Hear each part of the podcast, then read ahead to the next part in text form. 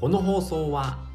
あなただけのオリジナルタオル制作でおなじみのミヤタオルとオンラインサロン届けるでおなじみの中ブログさんの提供でお送りします。はいこんにちは。えー、午後の部始まりましたということでえー、本日2本目ですね、えー、やっていきたいと思います。はい、えー、今日今回ですね、えー、情報発信を楽にする3つのコツっていうことでお話ししたいと思います。はい。初めに3つ言っておきます、えー、1つ目、えー、思い出したら即行動、えー、2つ目習慣化する、えー、3つ目、えー、毎日やる方が楽なんだよっていうことですね。はい。では3つ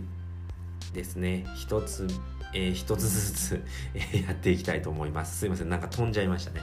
えー、1つ目から、えー、お話ししたいと思います。えー、情報発信を楽にする3つのコツですね、まあ、1つ目が思い出したら即行動。これめちゃくちゃ大事なんですね、えー、まあどういうことかというとえーとまあ、情報発信のネタっていうのは、えーまあ普通に生活している時にいきなりポンって思い浮かんだりするんですよね。うん、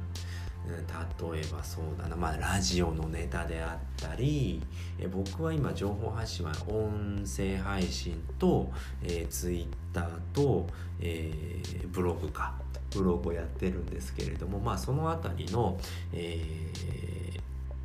なんだ？ネタっていうのはあのまあいろいろ生活していたりだとかまあ勉強していたりだとかまあ本読んでたり、えー、いろんな人のブログ読んでたりした時にあのポーンとあの突如として、えー、思い出す思い出すっていうかその、えー、ひらめくというかまあそういうのがあるんですよね。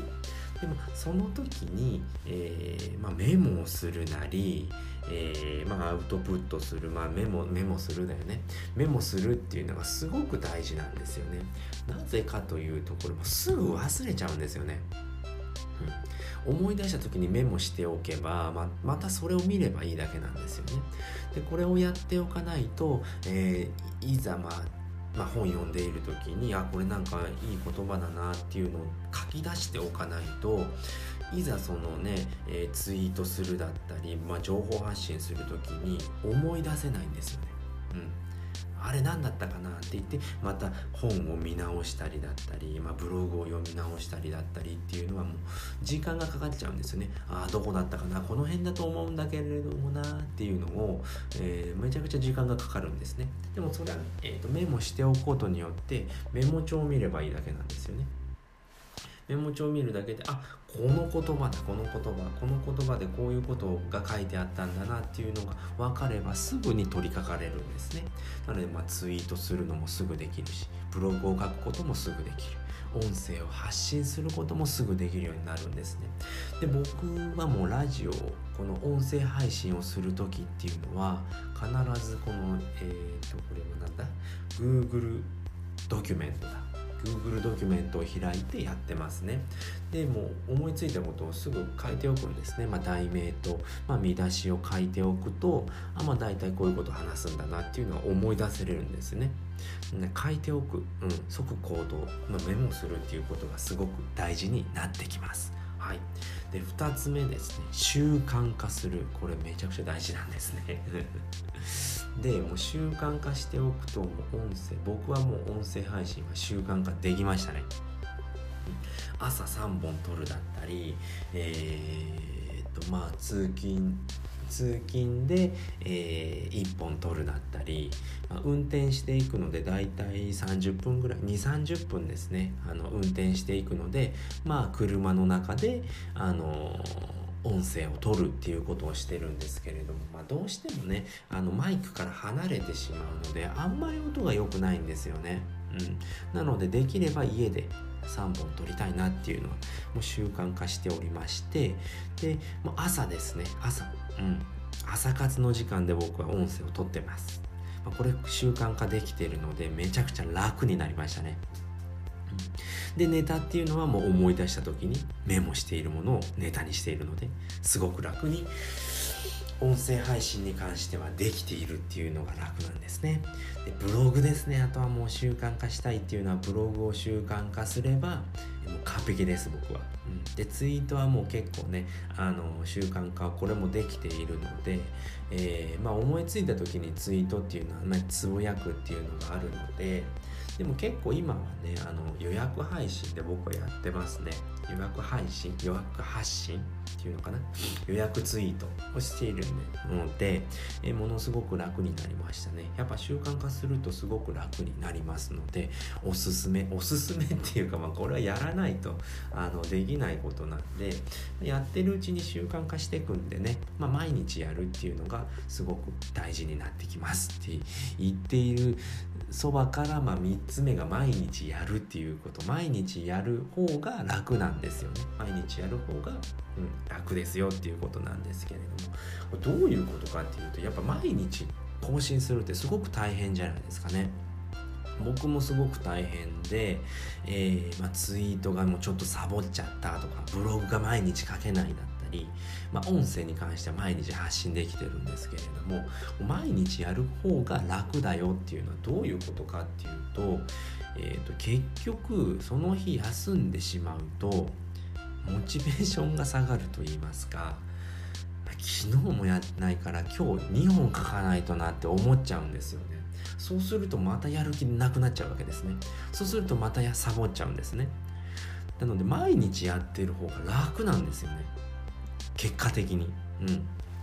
これちょっとやってみないと分かんないんですけれどもなんで人は継続できなくなるかっていうと毎日やらなくなってしまうからなんですね。当たり前のことですよね。なんでじゃあ毎日やらないと継続できなくなるかっていうと毎日やってないからもうどうしてもだらけてしまうんですよね。まあ、昨日もやってないから今日もやらなくていいんじゃないの？っていう風になってきてそれがどんどん強くなってくるんですよね。で2日もやってないんならもう3日目もいいんじゃねえの？3日やってないんならもういいんじゃないの？1週間やってない。やっぱ俺嫌いだから続けれないんじゃないの？ってなってくるんですよね。そうすると人はやめてしまうんですよね。でも毎日楽しいとどんどん毎日毎日やるんですよね。うん。で毎日やってるともう習慣化してくるんですよねその不思議と。毎日やってるから。あ今日もやろう。あもう5日も連続でやってんだ。あじゃあ今日もやろう。ってなってくるんですよね。でログを取るっていうことも大事なんですけれども、まあ、それって毎日やった方が楽になってくるんですよね。